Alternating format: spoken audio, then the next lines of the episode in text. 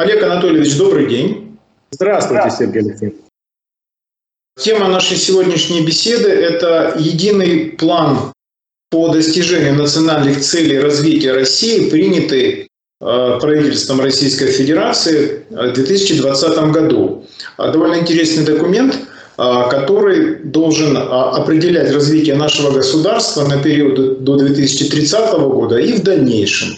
Как вы можете оценить этот план и что в нем обращает внимание на себя в первую очередь? Ну, во-первых, э, он появился э, на основании указа президента, который э, от 2020 года 474, который определил национальные цели. Эти национальные цели, их всего пять это э, сохранение населения, здоровье и э, благополучие людей. А, второе – это э, самореализация развития талантов, или, точнее говоря, возможности для самореализации и развития талантов. Комфортная и безопасная среда для жизни. Четвертое – о труде и предпринимательстве. Труд и предпринимательство в один пункт достойный и эффективный труд и предпринимательства, успешное предпринимательство. И пятое – это э, цифровая трансформация. А, вот такие пять э, задач, которые поставлены, и установлены определенные целевые показатели, о которых мы э, будем говорить подробнее. На основании этого в 2021 году, 1 октября вышел документ 2021 года, который, это правительственный документ, который называется «Единый план по достижению национальных целей э, развития Российской Федерации э, на период до 2024 э, года и на плановый период до 2030 года. Уже хорошо, что пытаются горизонт установить хотя бы в больше, чем на 5 лет, то есть момент долгосрочности здесь появляется. Но что это за документ такой? А является ли это вообще-то планом? Тоже, когда мы э, с вами разберем, э, мы увидим, это план или нет. Заранее скажу, что, конечно, возникает уже сразу сомнение, что это, что это план как таковой. Это больше похоже на, э, на определенную на программу. Нельзя этот документ рассматривать в отрыве от другого важнейшего документа, который был принят в 2008 году, и э, должен был быть выполненным уже в 2020 году. Документ э, называется «Долгосрочная концепция социально-экономического развития Российской Федерации э, до э, 2020 года». Мы с вами обсуждали довольно подробно его исполнение. Выяснилось, что процентов на 80 он не исполнил. Документ неплохой, со своими проблемами, со своими неточностями, недосказанностями. Но он так и остался концепцией. Почему он не выполнен? Ну, тут очевидно совершенно. Потому что, ну, во-первых, политической воли, может быть, недостаточно было для этого, но концепция должна была для выполнения превратиться в программу, государственную программу. Эта программа должна была быть принята, по идее, как закон. То есть э, Государственной Думой Российской Федерации должен был принят этот закон, пройти через Совет Федерации, подписан президентом. А, и тогда больше было бы шансов для его исполнения. Хотя мы знаем судьбу закона о стратегическом планировании, он был принят, э, подписан президентом, но, словно говоря, заморожен, как называют парламентарии. А, то есть, э, скорее всего, отложили срок его введения. Это, конечно, очень неправильно. Принять документы уже несколько лет он э, не использует. Это важнейший документ о стратегическом планировании. Так вот, э, концепция осталась концепцией. Там должны были руководствоваться этой концепцией министерства, ведомства, э, губернаторы правительства регионов, но недалеко не все руководствовались. И вот возник вот этот единый план на основе указа. А, коротко можно называть его единый план, чтобы не тянуть всю эту длинную, все это длинное название. Документ э, страниц где-то на 150. Э, Цели э, обозначены, они в этом плане прямо так и идут по разделам. Первое – это сохранение населения, здоровья и благополучия людей. Ну, совершенно правильно начали с того, что речь идет о населении, о численности населения, о составе населения.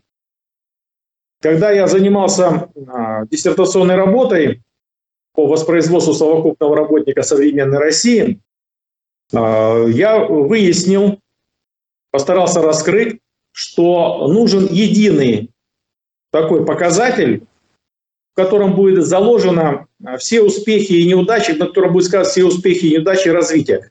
Этот показатель должен быть основной целью.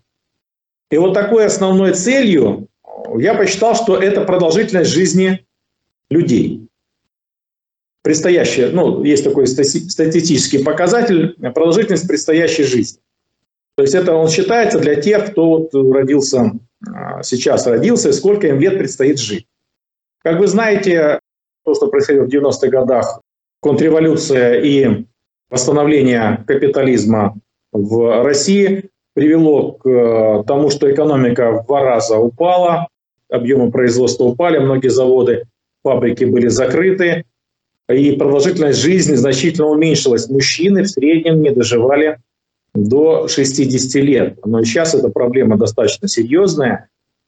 Так вот, на продолжительности жизни сказываются все процессы экономические, социальные процессы в целом.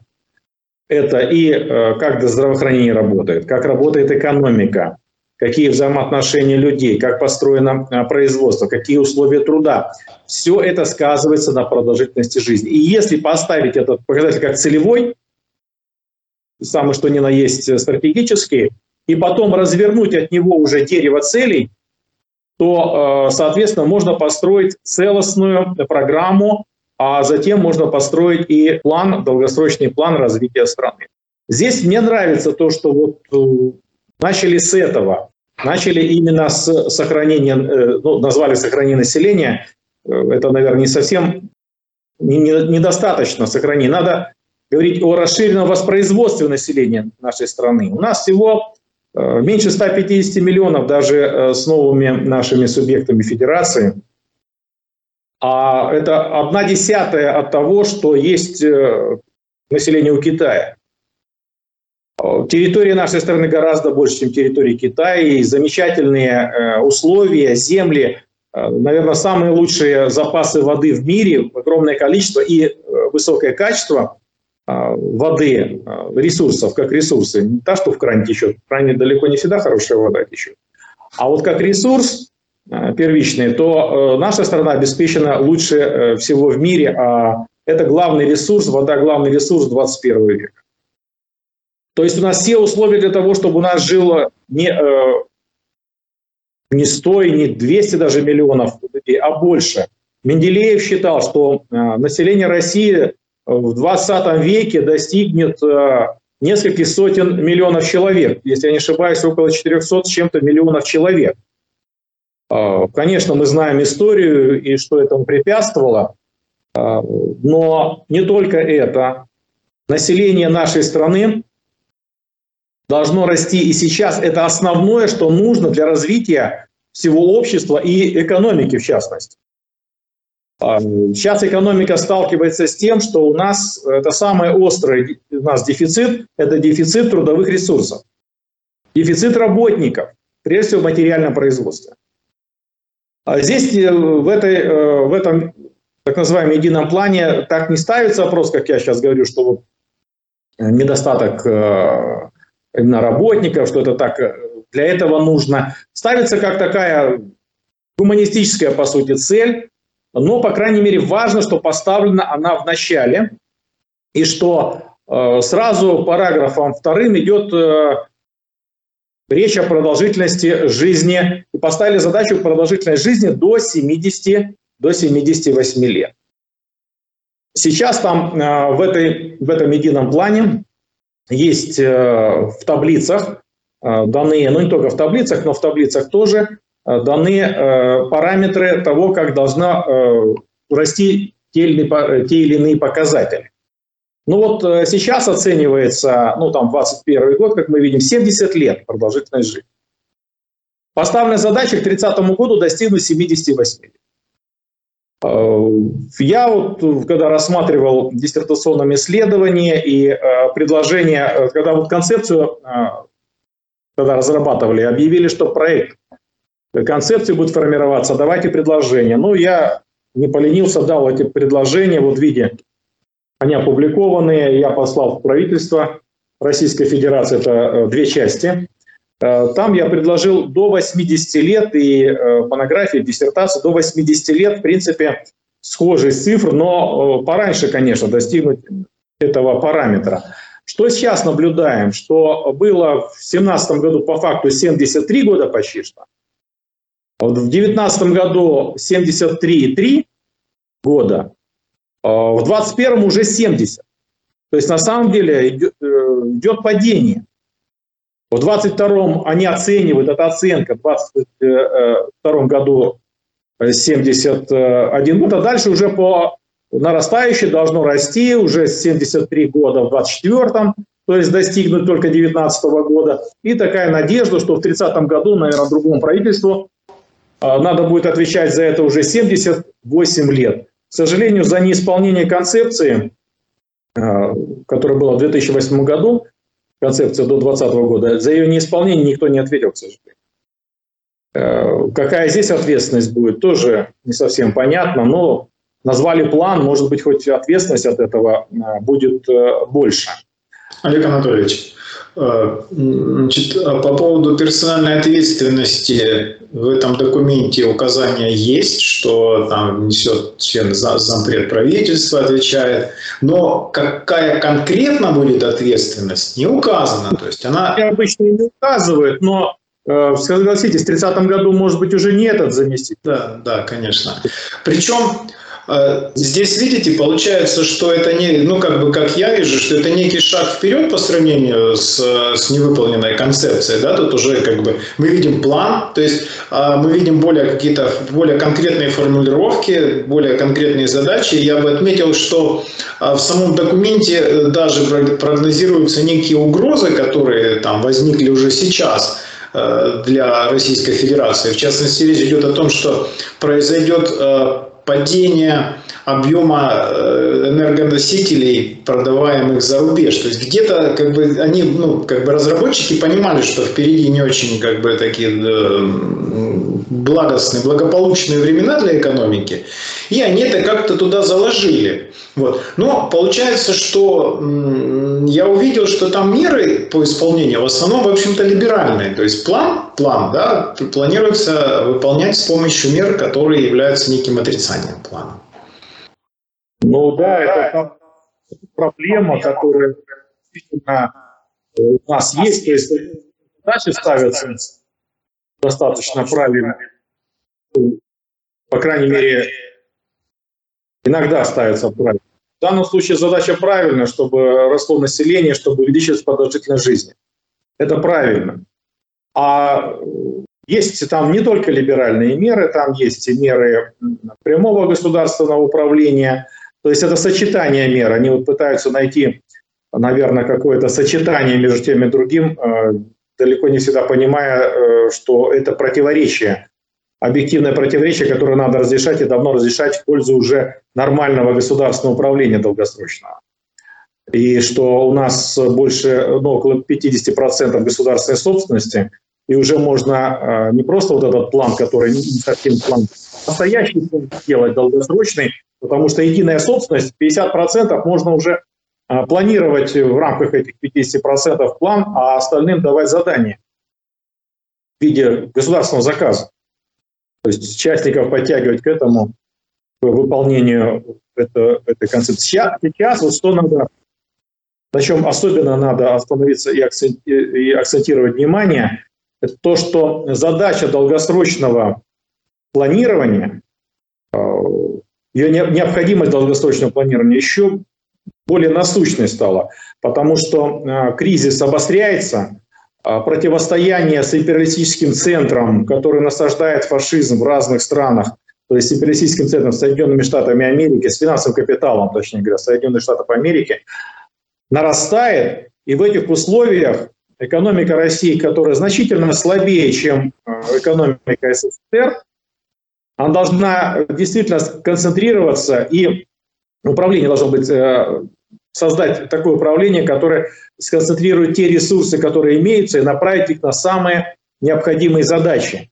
Сейчас очевидно, что это задача обороноспособности, увеличение усиления обороноспособности. А, но и другие задачи не сняты. Те же задачи увеличения населения Российской Федерации, она не снята.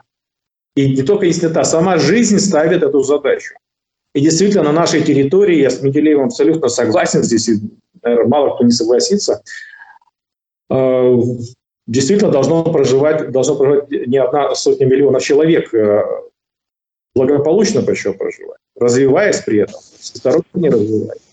Так вот, если вернуться к тому, что продолжительность жизни должна быть 78 лет, но 80 лет, я не случайно эту цифру назвал, это то, что достигнуто другими странами, достигнуто довольно давно и Японией, и другими э, странами. Э, Китай к этому рвется. Э, Куба, которая гораздо экономически слабее России в расчете даже на душу населения, превосходит Россию по данному показателю. Потому что там замечательно построена медицина, и там все-таки переходный период к социализму. Э, это очень важно и существенно. То есть они поставили приоритетную задачу, они поставили это в план и решают это. И э, во многом и Китай так решает, и Вьетнам, и другие страны, которые находятся, э, социалистические страны, экономика которых находится в переходном периоде от капитализма к социализму.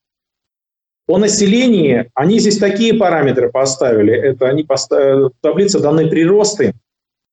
И зафиксировано, что в 2020 году а, почти что на 60 тысяч уменьшилось население России.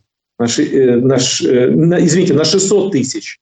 На 600 тысяч уменьшилось население, даже не хотел такое слово произнести, 600 тысяч. А, в 2021 году оценку давали примерно полмиллиона человек, тоже уменьшение. А, что интересно, в план поставили уменьшение в 2022 году еще на полмиллиона. 22 год уже прошел, тут и не сильно ошиблись.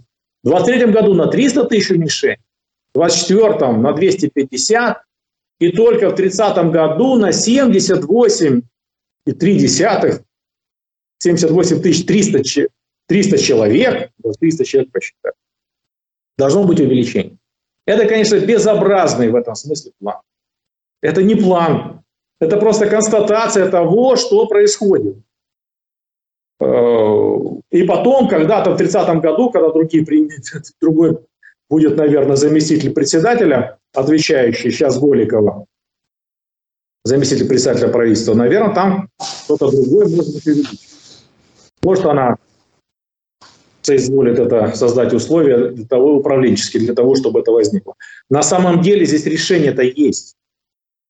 А, решение Э, что прежде всего э, ограничивает рост населения? Понятно, что благосостояние, понятно, что есть так называемый материнский капитал. Конечно, капиталом никаким не является. Это просто пособие по рождению ребенка единовременное, которое при определенных условиях может быть потрачено, израсходовано на образование, на жилье. Так вот, если давать квартиры или надо не то, что если, надо поставить задачу, и эта задача вполне может быть решена. Необходимо тем семьям, у которых трое детей, необходимо давать государственную квартиру. Четырехкомнатную, естественно, а то и пятикомнатную. Потому что у каждого члена семьи должна быть своя комната плюс одна общая. Это по нормативам, которые, кстати говоря, ГДР придерживалась нашей стране еще не совсем доросли к этому, когда СССР еще было. А, был еще СССР. То есть, если такую, и причем это вполне можно это делать. Не отменяя ни материнского капитала, ни пособия, которое есть. Это все хорошо, что это есть пособие. Но когда будет квартира, четко будет знать, что третий ребенок это значит квартира своя. Она государственная, потом, ну, возможно, перейдет там собственность, я не знаю, как там решать, хотя это не совсем, совсем не обязательно, кто там, никто не выселит людей из этой квартиры, она останется в их э, пользовании, распоряжении, владении. А можно построить и такую систему, которая вполне вписывается в нынешние требования. Например, молодая семья создана, дать ипотеку, возможность по нормальному проценту, там 5-6% годовых. Родили одного ребенка, значит, например, 25% тела ипотеки списали, государство списало. А, потом еще родили ребенка, еще 25%, а э, третьего родили, э, значит, уже, соответственно, э, все тело долга, все, ипотека закрывается, и квартира переходит в собственность тех, той семьи, у которых трое детей. Это разные можно совершенно варианты предлагать. И я считал этот вариант, вот, который сейчас назвал, а, в год это обходится примерно 700 миллиардов рублей.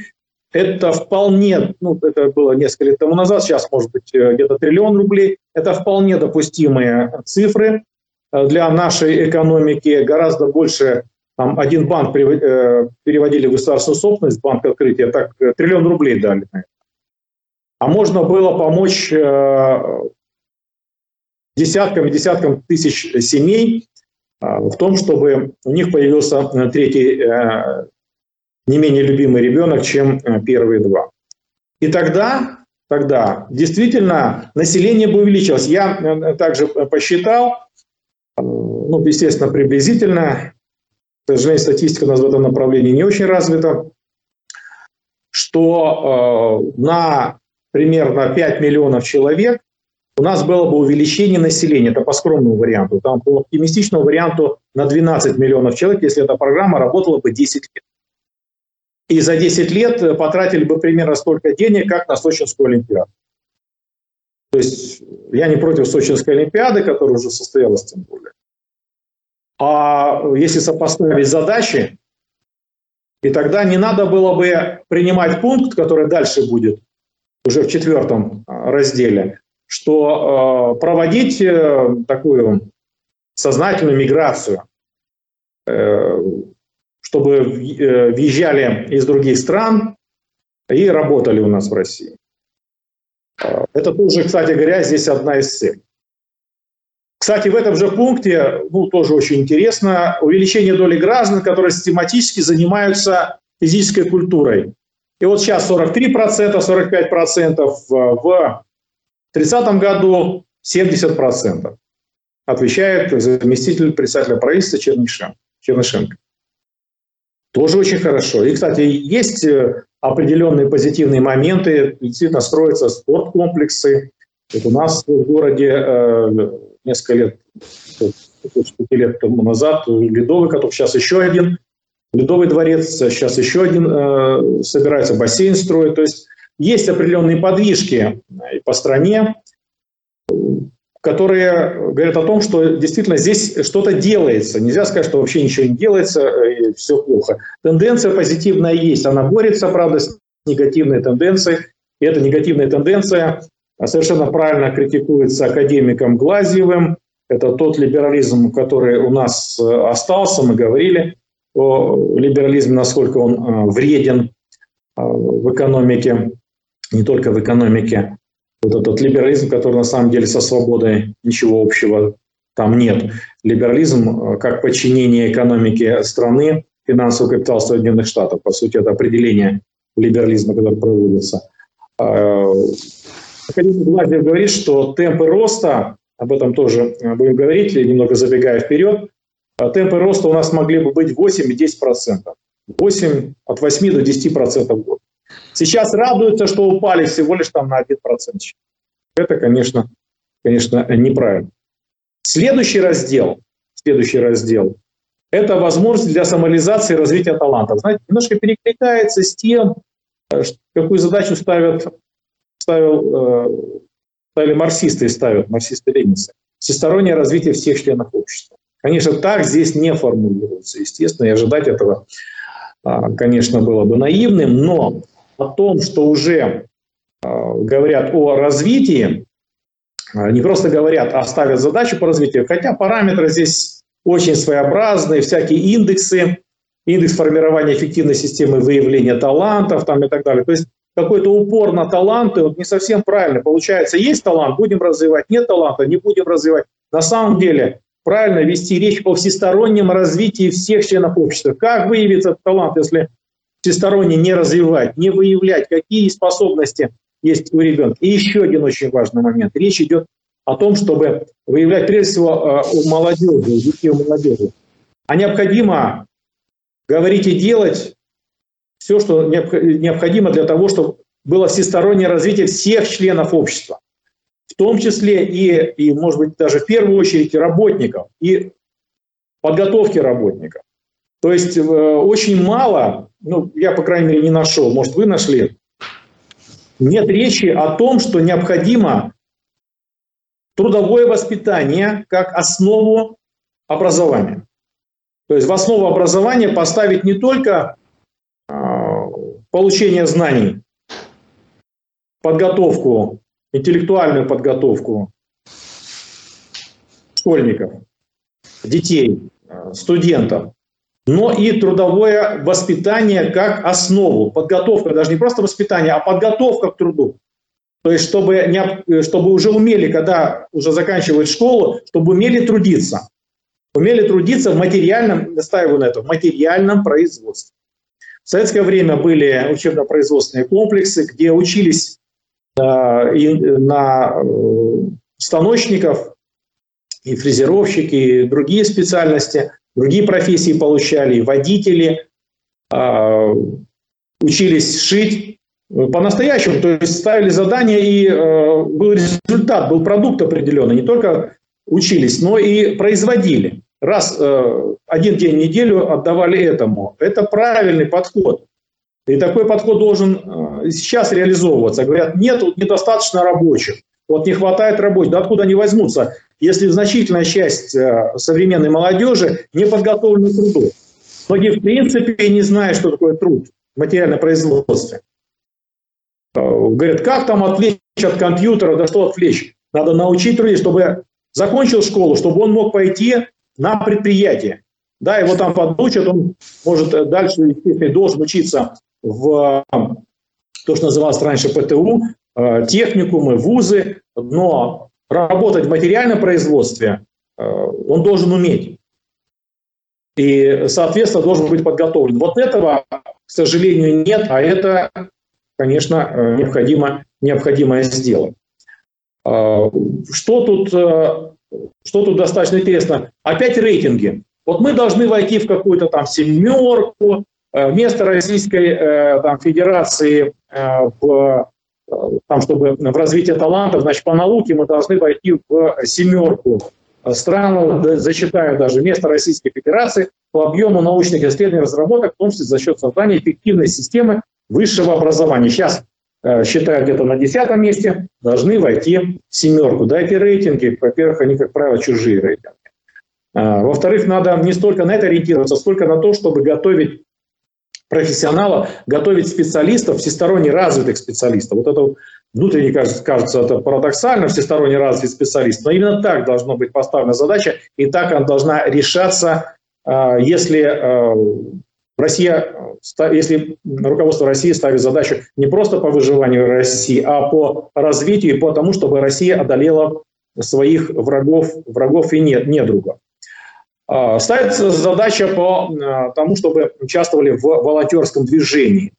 А, Причем волонтерское, в скобочках интересно написано, добровольческое. Ну, назовите уже ну, добровольцы. Действительно, это неплохо, когда помогают, когда занимаются решением экологических проблем, помогают старшему поколению.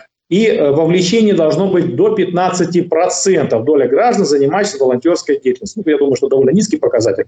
А на самом деле, если по вузам брать, то а, в большинстве нормальных вузов это процентов 50, а то и больше студентов заняты вот это добровольческим движением. И это очень хорошо, очень правильно направить и в сторону, в том числе и материального производства. Олег Анатольевич, да. Да, хотел немного уточнить э, некое такое важное условие, э, что бросается в глаза, что э, в некоторых пунктах даны конкретные цифры. 70%, 15%. Э, это действительно такая черта плана, Вот. Но я так понимаю, что эти цифры даны именно те, которые посильно выполнить. Потому что мы э, не видим, например, таких цифр в других э, разделах. К примеру, вот вы говорите, когда вы говорите о необходимости выдавать квартиры, это конкретная, да, такая материальная вещь, квартира, да, там одна штука. То есть а, нет планирования в натуральном выражении. Например, там, если мы планируем, что у нас будет прирост такой-то населения, то, в принципе, можно просчитать необходимое количество жилья, которое нужно построить, да, и уже закладывать туда цифру. Э, это уже конкретно и как бы понятно, куда тратить финансовые ресурсы, организационные, материальные. Также, например, я не вижу такого важнейшего фактора, который влияет на увеличение продолжительности жизни, это, например, рост зарплаты. Вот конкретно, да, у нас в Трудовом кодексе написано, что зарплата должна расти выше уровня инфляции. Здесь в плане, но почему бы не предусмотреть, например, опережающий рост заработной платы? Россия находится сейчас э, на, по уровню зарплаты между э, Мексикой и Индией, то есть, да, там порядка 600 долларов средняя зарплата. Да, да, вот. Это же мощнейший фактор для развития населения, да, когда у людей просто больше денег, и они сами могут этими деньгами распоряжаться да, и спокойно как бы строить свою жизнь. Мы этого не видим. Видим совсем другие цифры.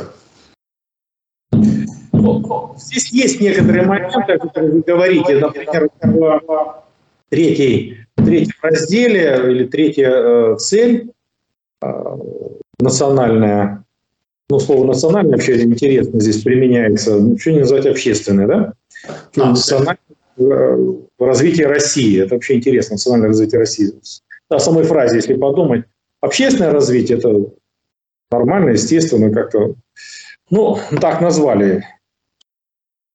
Есть в разделе «Комфортная безопасность всегда для жизни», кстати, первым пунктом идет, посмотрите, пожалуйста, национальная цель развития, улучшение жилищных условий не менее 5 миллионов семей ежегодно. Это неплохая цифра. А, Причем 17-18 год прочерки стоят, а потом уже идет по факту 3,5 миллиона семей улучшили э, жилищные условия. Это в 2019 году, примерно столько же в 2020, в 2021 году, в 2022, 2023 и только в 2024 году 4,2. И в 2030 году 5 миллионов человек. Ну, 5 миллионов семей. А у нас сколько семей в нашей стране? Если считать 150 миллионов примерно человек, то э, семей это ну, максимум, наверное, 50 миллионов. Если семья даже человек считать семьей, да? А, ну, она официально считается семьей. Ну, получается, что за 10 лет при таком подходе, за 10 лет улучшат все. Ну, или большинство. Понятно, что в условиях капитализма так не будет, что все улучшат. Этого не достигли при социализме полностью. Достигли вполне, но не полностью. Но эта цифра очень серьезная. И для этого планируют 120 миллионов жилья. Объем жилищного стоит 120 миллионов. Я предлагал 140 миллионов, это вот я занимал в 2008 году, когда это было, э, в 2008 году 140 э, миллионов, в принципе, тоже не сильно большая разница. То есть, если будет такие параметры выдержаны, то здесь будет, конечно, сдвиг в позитивную сторону. Но вопрос, как это достигнуть, тут совершенно не описывается, не ставится задача, как это достигнуть. Ипотекой одной, что ли? А субсидированием процентных ставок по ипотеке. Да это просто перекачивание э, бюджетных средств, в значительной степени перекачивание бюджетных средств э, в банки. Банки показывают, э, Сбербанк, например, показывает многомиллиардные прибыли, и другие банки, хоть и отстают, но тоже очень неплохо живут в условиях, когда Россия переживает кризис. А бюджет тоже в дефиците. А тут при помощи вот этого субсидирования ставки, то есть часть э, ставки ипотеки оплачивается государством по ряду программ, перекачиваются эти деньги. Но почему просто-напросто не уменьшать тело долга, не ставку вот этого, а само тело ипотеки? То есть должны, допустим, 5 миллионов без всяких ставок. Ну, значит, отдайте часть этих э, миллионов, там 2-3 миллиона, сразу отдайте, чтобы это было действительно не просто перекачивание средств, а действительно государственная поддержка. Или просто за государственный счет строите квартиры. Сейчас, кстати говоря, президент поставил задачу, когда уже совсем понятно стало, что не хватает рабочих на оборонных предприятиях, поставил задачу, чтобы строили за счет предприятий, строили или покупали за счет предприятий жилье и давали работникам, прежде всего рабочим. Ну, это я уже сказал, прежде всего рабочих, потому что рабочих больше всего не хватает. И инженеров. Поэтому к этому идет. Ну как идет? Как я говорю, это рефлекторно.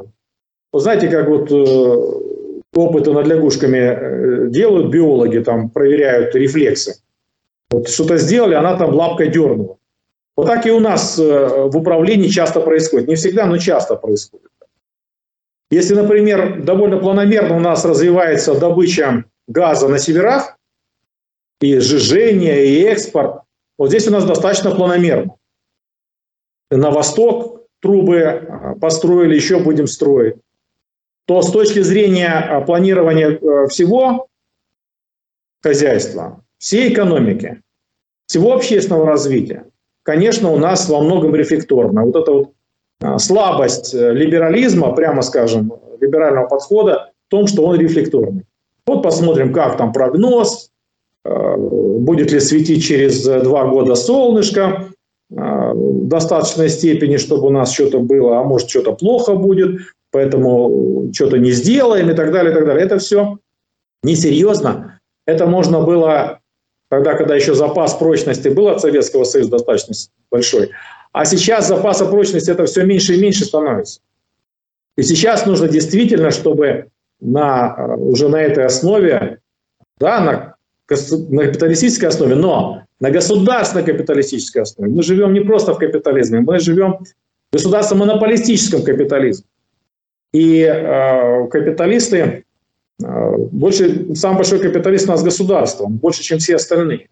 Капиталисты вместе взятые в нашей стране по имуществу и по объему производства. Поэтому есть все возможности для этого. Необходимо сознательно, то есть идея плана должна воплотиться в жизнь, должна реализоваться и э, продвинуть страну вперед. Действительно, мы настолько низкая база сейчас уже экономики. Раньше говорили, нет, невозможно быстро расти, потому что у нас экономика среднеразвитая, она быстро не растет. Это опять либералы говорили и писали. А вот если была бы низкая база, мы бы быстро росли. Сейчас база низкая, достаточно низкая. И с этой базы новые, внедряя новые технологии, для которых необходимы не только ресурсы а, финансовые, и даже, может, не в первую очередь финансовые, а в первую очередь трудовые ресурсы, работники, начиная с рабочего и завершая академиком, вот это действительно, но только вместе, когда это управляется из единого центра по государственному плану долгосрочному, тогда Россия действительно воспрянет, и тогда многие даже не решатся против России что-то злобное, злобное замышлять. Так что вот этот, вот этот раздел комфортная безопасная среда, он наполнен двумя такими параметрами неплохими. Э, и э, я думаю, что если это выполнят, это будет определенное продвижение. Э, хотя необходимо, как я говорил, это связать с ростом народонаселения. Недостаточно просто, чтобы покупали квартиры. Олег Анатольевич, э, один из пунктов, это вот о чем вы уже упомянули, это развитие бизнеса и развитие трудовых ресурсов. Но тут э, уже начинает сказываться на реализации этого плана текущий ход событий, скажем так, да, то, что мы наблюдаем сейчас. Вот. И интересно, как все идет разнонаправленно. То есть, с одной стороны, государство делает, ну, как капиталистическое государство, делает ставку на бизнес, на частный бизнес. Не на государственный, а на частный. Они называют предпринимательство, уже по-русски называют хотя бы. А частный бизнес начинает продвигать такие интересные вещи, что давайте мы проведем большую приватизацию. То есть вот как а, на этой неделе, так это отбросили в информационное пространство. То есть э, мы видим, что бизнес в первую очередь интересует все-таки прибыль, да, то есть для него и общие интересы государства все-таки для большинства, да, стоят на втором месте. Следующее условие, что само государство вынуждено усиливать роль, свою роль в экономике в связи с проведением специальной военной операции. И вот уже я видел новость на этой неделе, что на одном из оборонных предприятий, не выполнившем гособоронзаказ вводится внешнее управление. Все это обставлено, конечно, мягкими фразами, мы будем помогать, но компания, которая не выполнила задачу по комплектации э, российской армии средствами связи, вот уже акционеры как бы пододвинуты в сторону, и государство начинает напрямую управлять этим предприятием. Соответственно, наверное, мы увидим здесь некое противоречие, которое будет возникать и обостряться, что бизнес будет хотеть прибыли, а государство будет ставить задачу все-таки развития. Знаете, вот э, здесь надо понимать одно существенное противоречие. Знать и понимать, как оно действует, что оно есть вообще. А есть индивидуальный капитал. Ну, персонифицированный в капиталист, то есть собственник. Там, акционерное общество не столь важно для данного рассмотрения. А есть еще понятие, некоторые вот, э, спорили, что нет, это абстракция какая-то. Есть понятие совокупный капиталист. А, я тоже, когда вот на защите ставили вопрос, что за совокупный рабочий, что за совокупный капиталист, это все абстракция, это философствование там пустое и так далее. Ничего подобного. Есть и совокупный работник, как совокупность всех работников, это как та сила, которая производит. Есть совокупный капиталист. И вот персонифицируется это совокупный капиталист. Индивидуальный капиталист персонифицируется в конкретном капиталисте, держателе акций там, или собственником ООО там, и так далее. А совокупный капиталист, он, естественно, персонифицируется в государстве капиталистическом. И государство монополистический капитализм – это постоянное разрешение этого противоречия совокупного капиталиста и индивидуальных капиталистов. И эти индивидуальные капиталисты, большинство из них не осознают своих коренных интересов. Ведь коренной интерес капитала – это не прибыль. Прибыль – это промежуточный результат. Это полуфабрикат. Истинной целью капитала, это раскрыто замечательно великим Марксом в его работе «Капитал», это рост капитала, расширенное воспроизводство капитала. Вот она истинная цель капитала. А у нас эта цель не вполне осознана многими капиталистами, да и не только у нас. В других местах они не осознают. А, хотя все больше и больше к этому э, движется, к осознанию. А у совокупного капиталиста нет, то есть у государства нет другого выхода, как это осознавать и заставлять, принуждать. То есть противоречие разрешается через принуждение. Не только в данном случае. Принуждение индивидуальных капиталистов к тому, чтобы шло развитие их же капитала. Вот у нас это недостаточно происходит. Это противоречие разрешается не позитивно в большинстве случаев. То есть э, разрешается отрицательно в пользу вот этого э, даже не эгоизма, а в пользу того, что получили прибыль, урвали, увезли. То есть на самом деле у нас совокупный капиталист, он не вполне еще стал совокупным в том смысле, что он э, часть своих возможностей и полномочий он уступает э, финансовому капиталу Соединенных Штатов. Там совокупный капиталист мощный очень. Так вот, у нас этот совокупный капиталист должен стать э, лучше управлять своими индивидуальными капиталами для того, чтобы противостоять более мощному совокупному капиталу. И здесь нужно принуждать. Мы с вами рассматривали не раз, и надо говорить об этом еще и еще раз. Не просто говорить, надо и делать. А, по поводу, а, по вопросу амортизационных отчислений. Напомню для тех, кто не слышали, что у нас огромные триллионы, то есть у нас а, больше 7 триллионов рублей в год не используется того, что может быть использовано на инвестиции, на накопление. У нас мечтают, кстати, в этом э, едином плане, мечтают о двух триллионах рублей инвестиций. Да просто это несерьезно. По сравнению с тем, что это причем в течение, в течение нескольких лет, пяти, по-моему, лет. можно и нужно только за счет амортизации 7 триллионов рублей инвестиций. А плюс еще и а, капитализация прибыли, там до 15 триллионов рублей. И это действительно экономика страны воспрянет. Это я даже не говорю сейчас о каких-то кредитных ресурсах. Это те средства, которые есть у капиталистов, которые нельзя давать им выводить, естественно. А э, вот э, недавно слушал академика Глазева, сказал, что рекорд в прошлом году поставлен, в 2022 году поставлен по выводу, по выводу, он сказал, капитала, конечно, никого не капитала, это по выводу материальных ресурсов и денежных средств из России. 240 миллиардов долларов. Это в прошлом году, когда вроде зажали. Вроде бы вывозить нельзя было. Нет, вывезли. Вывезли ресурсов, представьте, из нашей страны. Выкачивают кровь нашей экономики, наши материальные ресурсы. Я не только о деньгах говорю. И золото в том числе. А самое главное, результат труда. То есть получается, нефть, газ отдали, а деньги обратно не получили. То есть на самом деле отдали просто так, на 240 миллиардов долларов за один год. Если так будут выкачивать средства и дальше, то вот любой план, какой ни нарисуй замечательный план, он не будет реализован. И вот здесь вот темпы роста. Это уже а, следующая национальная цель. Достойный, эффективный труд, успешное, успешное предпринимательство. Вот э, такой вот э, замечательный, э, замечательная задача вроде бы. Достойный, эффективный. Слово достойный, конечно, уже навязло в зубах. Это достойная зарплата, Получается, у одного достойно столько-то, у другого достойно столько-то. Что, достоинство будем рассматривать, что ли?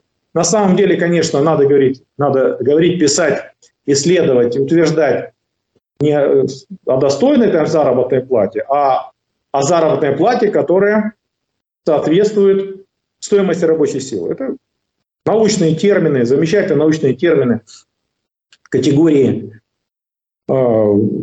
такого термина, такого, такой категории достойной зарплаты ее нет в науке. Просто нет. Этого термина нет. Стоимость рабочей силы. Стоимость рабочей силы, как мы с вами знаем, ну, по-разному в разных городах наши товарищи считали из рабочей партии России. И мы считали, в Невиномыске считали, правда, давненько уже надо снова посчитать. А, за 200 тысяч рублей. Не в Москве. В Москве и в Питере побольше будет. 200 тысяч рублей. Некоторые, ой, как, да это нереально, да что да это, бывает, вот там 50, это было бы хорошо. На самом деле там, где производится у нас значительная часть нашего национального продукта, общественного продукта, на северах, там, где добывают газ, нефть, там так и платят. 200, 250. Не случайно то, что сейчас нашим воинам э, денежное содержание назначили, Понятно, большинство не за, не за это воюет. Но это очень важно, что поддерживают, что э, такие деньги выплачивали, надо, чтобы выплачивали, а то бывали разные всякие случаи. То это не случайно эту цифру взяли. Да просто элементарно, пусть каждый посчитает, сколько будет стоить квартира в ипотеку ему обойдется.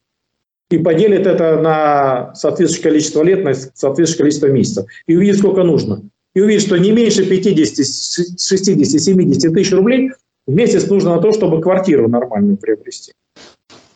Это только квартира. И вот здесь интересное обеспечение темпа роста вала внутреннего продукта. Это вот э, уже раздел «Национальная цель развития, достойный эффективный труд, успешное предпринимательство». Успешное. То есть неуспешным предпринимательством этот план, наверное, не занимается. 21 а, год 104,2 это оценка. 22 год 103, но это не состоялось, понятно, что уже минус э, полтора процента. 23 год 3 процента, там каждый год 3 процента прироста. 30 год не ниже 3 процентов. То есть поставлена задача выше среднемирового. Но если же выше среднемирового, то это просто, значит, Россия не будет продвигаться в своем развитии серьезно. Это нужно действительно по 8-10% в год. Это совершенно реально. Если амортизацию решат вопрос с э, управлением амортизацией, с регулированием, как уже неоднократно говорили, что это можно решить э, буквально за год. эту проблему и э, будут вкладываться очень значительные средства в экономику страны, а не выводиться из страны, то уже будет 5-6% рост. А если еще и значительная часть прибыли пойдет, да еще и то, что накоплено за прошлые годы, пойдет через систему финансирования, через кредитование, 10% в год совершенно спокойно. Почему Китай 30 лет по 10% рос, а Россия, которая сейчас упала ниже Китая, того Китая, который был, не может расти 10% рост. Где изъян? Значит, где-то изъян есть. Этот изъян в том, что нет настоящего долгосрочного плана развития и подчинения этому плану действий тех, кто работает в экономике, то есть э, и государства, и э, капиталистов. Доходы. Вы говорили о том, что зарплаты э, не обозначены. Ну, здесь обозначено в форме реально располагаемые денежные доходы населения. Реальные. То есть действительно подчеркнуто реально, но здесь ответственный Белоусов, он в экономике понимает, доктор наук, у него отец, замечательный экономист советского периода. Э, тут по 2,5% прирост реальных доходов. Конечно, реальный, прирост реальных доходов 2,5% а, только за счет того, что будет расти прибыль, а, которая будет выражаться в доходах капиталистов, наверное, не получилось бы. Это все-таки значит, и зараб... они предполагают, что и рост заработной платы будет реальный. А опережающими темпами будет расти, то, соответственно, 2,5% это немного. Это лучше, чем сейчас, Потому что в 2020 году по факту 97,2. Это что значит? Значит, упало на 2,8% реальные доходы. И это падение уже несколько лет идет. Чуть-чуть повысилось, упало, повысилось, упало. То есть в значительной степени э, решаются, многие пытаются решить проблемы России э, своего, своего предпринимательства капиталиста за счет рабочих. Это естественное для них поведение, и здесь уже только от самих рабочих э, зависит, от организованности, э, давать такую возможность или нет.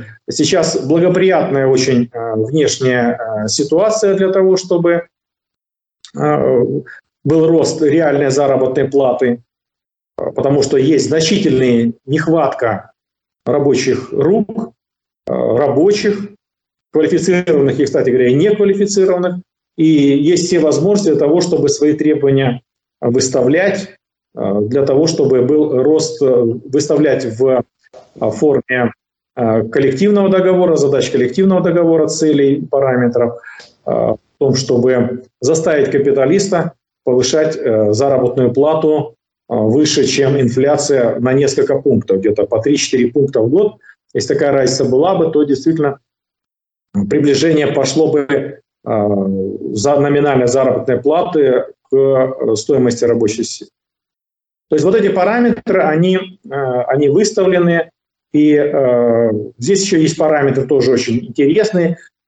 Реальный рост инвестиций в основной капитал. Очень правильный параметр. Действительно, это сердцевина экономики вложения в основной капитал. Здесь поставлена задача, что рост рост э, по сравнению с 2020 э, годом. Э, в 2024 году на 21%, а в 2030 на 70%. Ну, это неплохо, конечно, что рост такой есть. И причем реальный, то есть это не номинальный, а реальный. То есть фактор инфляции отсюда изъят. Но что значит рост экономики? Для того, чтобы было 10% роста экономики, нужно процентов 15-18 а, увеличить инвестиции. И то это не сразу скажется в этом году, это может через год, через два, а то и через три э, скажется на а, росте э, производства.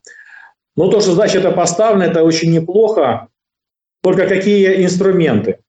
А, я вот э, то, что говорил по поводу амортизации, я это изложил коротко на полутора страницах и отправил в адрес э, президента, в адрес правительства. Из правительства получил ответ, что отправлено Министерство финансов. У меня там конкретное предложение было. очень коротко изложены. Кому интересно, можно зайти у меня в ВКонтакте. Это письмо закреплено в моем аккаунте. Уже три с половиной тысячи просмотров. То есть есть явный интерес, казалось бы, такой скучная тема, амортизационное отчисление, что тут интересного? А вот на самом деле интересуется явно, это не три с половиной тысячи экономистов, это кроме экономистов э, большинство э, заинтересовались, это правильно, важно, чтобы заинтересовались этим рабочие наши, активные рабочие, которые способны изменить ситуацию стране, если будут э, организованы, соорганизованы и э, в том числе и в первую очередь в э, рабочую партию России. А, я направил также, да, в Министерство финансов они мое письмо переслали в правительство. Да, Министерство финансов это не их вопрос вообще. Это вопрос Министерства экономики. И я написал письмо уже не в электронном виде, то в электронном виде, не в электронном виде, на бумажном носителе отправил Белоусову, непосредственно так и написал заместителем, первым заместителем председателя правительства. Ну, пока ответа нет. Пока ответа нет. Может, может так глубоко изучают эти полторы страницы. А, надеюсь, что какое-то влияние. Но это надо будет делать еще не один раз, и не только мне, наверное, уже не столько мне, то, что я уже это сделал, а буду дальше по возможности информировать всех о том, что необходимо делать в этом направлении, для того, чтобы рост экономики был в нашей стране. Причем это все, как говорят, лежит под ногами. Это все настолько очевидно, это настолько... Только надо преодолеть вот этот не просто либерализм, а сопротивление вот этих индивидуальных капиталов, которые а, получают прибыль и выводят ее за рубеж. То есть этих компрадоров, конечно, ну нужно а, вплоть до того, что принуждать.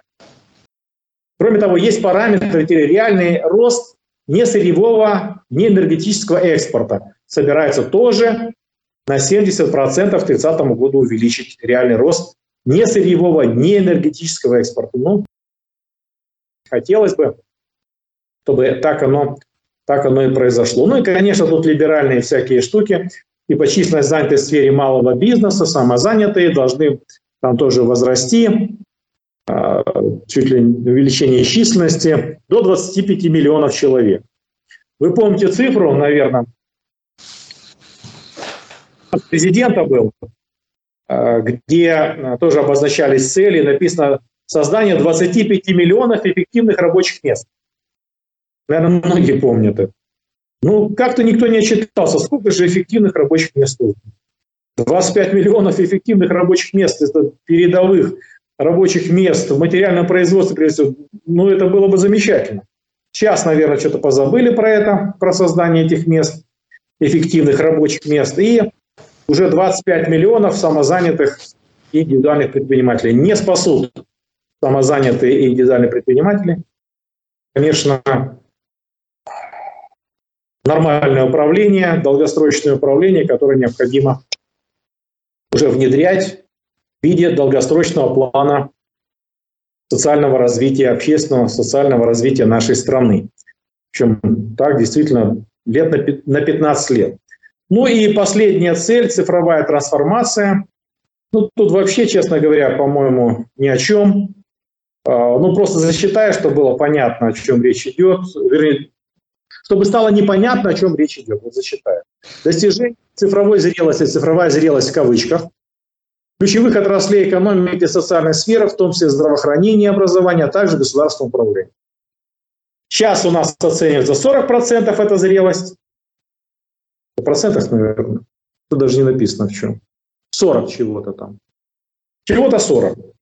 А потом должна дорасти до 100%. Ну вот, замечательно, конечно. Осталось только понять, что это такое. Мне моего образования не хватает для того, чтобы я понял, что если кто объяснит... Возможно, возможно, возможно, речь идет о таких вещах, как переход на электронный документооборот, различных как бы, ну, онлайн-сервисы. А, но я скажу, что это внедряется не так быстро, как хотелось бы. Это... У нас это неплохо внедряется. И надо да. сказать, что здесь определенные достижения есть, но ставить это как национальную задачу, как э, высшую цель, Ну, дальше увеличение доли массовых социально значимых услуг, доступных в электронном виде до 95%. Ну, хорошая цель. Ну, ставьте ее, пожалуйста. Рост доли домохозяйств, который обеспечена возможность широкополосного доступа к информационно-телекоммуникационной сети ТР до 97%. Ну, хорошо. Но это что? Это дико... Это что? Э, улучшит нашу обороноспособность, увеличит объемы производства. Ну, очень большие сомнения.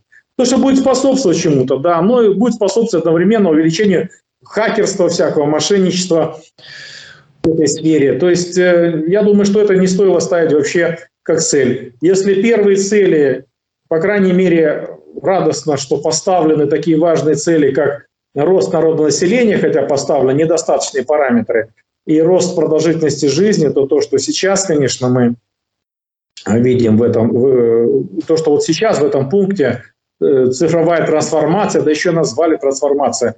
Если по-русски сказать трансформация, это переделка. Переделка, там еще перестройка же была, как мы помним, да, все.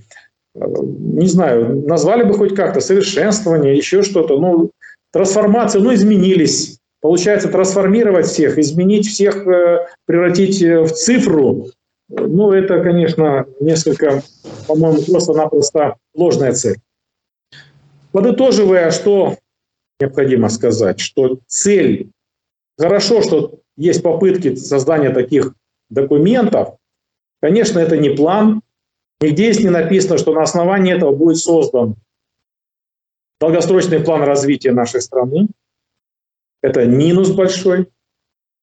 Само по себе этот документ не план цели, которые поставлены в начале говорит о том, что есть думающие умы вверху, которые уже пытаются ставить правильные цели, э, но еще необходимо для правильных целей еще и средства соответствующие подобрать. И таким средством является именно долгосрочный план развития нашей страны. Я уже не оговорился, именно план, а не программа.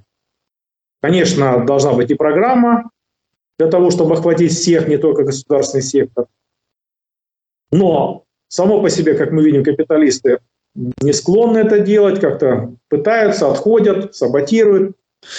Без того, чтобы организованный рабочий класс заботился о своем развитии, о развитии страны. Мы знаем, что в 17 году рабочий класс спас Россию, большую Россию, которая стала Советским Союзом. Ну и сейчас рабочий класс, представители рабочего класса, которые одели военную форму, спасают Россию в борьбе, в войне, говорят, на Украине. Да нет, на новых территориях России идет война. Только чуть-чуть там в Харьковской области, там территория Украины. А так везде это на территории России, Запорожская, Донецкая, Луганская. Это все Херсонская область. Это все территория России. То есть война идет на территории России. И в основном это рабочий класс-то большей частью там отстаивает, представители рабочего класса. Спасает уже Россию. Когда мы как-то записывали с вами диалог, который назывался, он так и назывался, что рабочий класс спасет Россию, так вот уже рабочий класс спасает Россию. Теперь нужно, чтобы на производстве рабочий класс организовывался, составлял коллективные договоры, вот такой вот документ, необходимый документ для развития рабочего класса, отстаивал это, в том числе законно, э, законно, законным методом, это забастовка или угроза, угрозы забастовки отстаивал свои интересы, отстаивая тем самым интересы производства, интересы России. Хорошо. Э, я единственное от себя добавлю такое, на мой взгляд, важное уточнение, что появление этого плана еще связано с тем, что появилась потребность все-таки в неком укреплении государства, да, и правящий класс осознает необходимость уже перехода от декларации да, каким-то Да, к более конкретным делам, э, к какому-то контролю, потому что дальше уже Россия не может существовать в том состоянии, как она существовала, скажем, там 10 лет назад, да, когда контроля было меньше, его там практически не было. Сейчас уже все-таки это необходимо делать, потому что иначе правящий класс, просто его будущее под большим вопросом, кто будет руководить страной. Соответственно, э, трудящиеся тоже, да, вот вы правильно говорите, они они должны вести более, занимать более активную позицию в отстаивании своих интересов. Да, вот это вот всегда вот рефреном идут во всех выступлениях, текстах необходимости организации рабочего класса. Это происходит. Я скажу, это просто призыв. Это происходит. Те наши товарищи, которые создают газету «Народная правда», другие газеты, и несут эту правду, правду рабочего класса к проходным, 50 тысяч экземпляров, практически раз в месяц, а то иногда и чаще. Это действительно создает условия для организации рабочего класса. Никакого интернета недостаточно для того, чтобы это делать. Это надо, чтобы именно рабочие на проходных, на заводе, прочитали газеты и осознавали они, что там написано про их интересы, их коренные интересы. И написано, как эти интересы осознавать, отстаивать. И отстаивание этих интересов действительно приведет к развитию нашей страны. Хорошо. Спасибо за замечательную беседу. Всего Спасибо. Да. Спасибо. Всего доброго. До свидания. До свидания.